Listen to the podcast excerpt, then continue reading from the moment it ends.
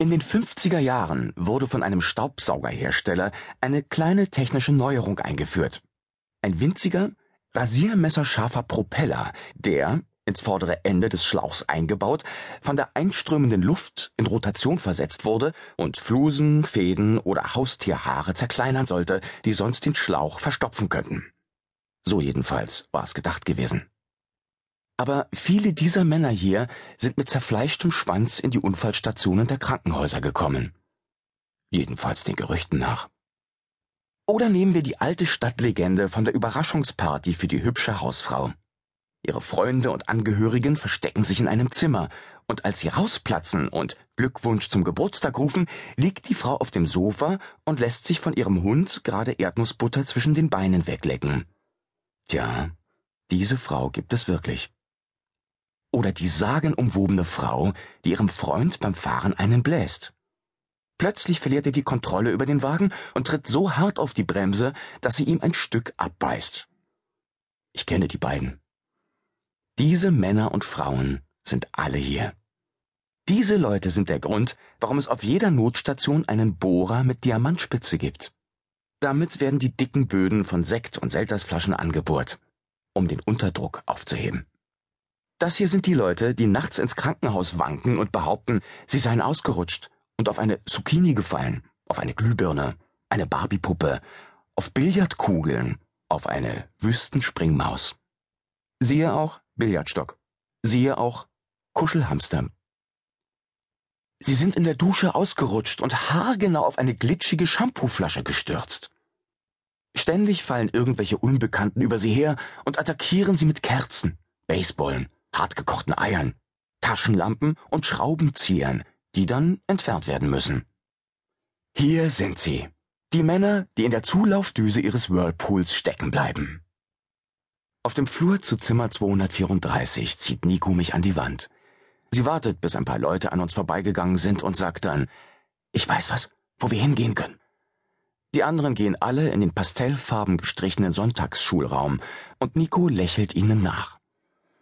Sie wedelt sich mit dem Zeigefinger ums Ohr, das internationale Zeichen für verrückt, und sagt, alles Versager. Sie zieht mich in die andere Richtung zu einem Schild, auf dem Damen steht. Unter den Leuten in Zimmer 234 ist der Mann, der sich als Amtsarzt ausgibt, um 14-jährige Mädchen danach zu untersuchen, ob ihre Vagina auch in Ordnung sei. Und die Cheerleaderin, aus der man, als man ihr den Magen auspumpt, ein Pfund Sperma zutage fördert. Sie heißt Luann.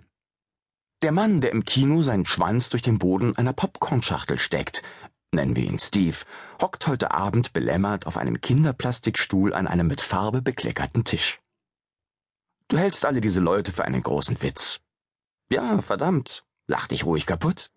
Das sind Sexualneurotiker. Alle diese Leute, die du für Märchengestalten hältst, sind echte Menschen. Sie haben Namen und Gesichter. Arbeit und Familie, akademische Titel und Vorstrafen. In der Frauentoilette zieht Nico mich auf die kalten Fliesen, hockt sich über mich und fummelt an meiner Hose. Mit der anderen Hand greift sie mir um den Nacken und zieht mein Gesicht, meinen offenen Mund auf ihren. Während ihre Zunge sich um meine wühlt, befeuchtet sie meine Eichel mit ihrem Daumenballen. Sie schiebt mir die Jeans von der Hüfte. Dann hebt sie, die Augen geschlossen und den Kopf etwas nach hinten gelegt, mit einem Knicks den Saum ihres Rocks. Sie rammt ihre Schamteile auf meine und flüstert mir etwas an den Hals. Ich sage, Gott, wie schön du bist, weil das für die nächsten Minuten wirklich stimmt. Und Nico richtet sich etwas auf, um mich anzusehen und fragt, was soll das heißen? Und ich sage, keine Ahnung. Ich sage, nichts, nehme ich an. Ich sage, Vergiss es. Die Fliesen riechen nach Desinfektionsmitteln und schrubben mir den Hintern. Die Wände erheben sich zu einer schalldämmenden Decke und Luftklappen, die einen Pelz aus Staub und Dreck tragen. Dazu der Blutgeruch des rostigen Metallbehälters für gebrauchte Binden. Deinen Freigangsschein, sage ich und schnipse mit den Fingern. Hast du ihn mitgebracht?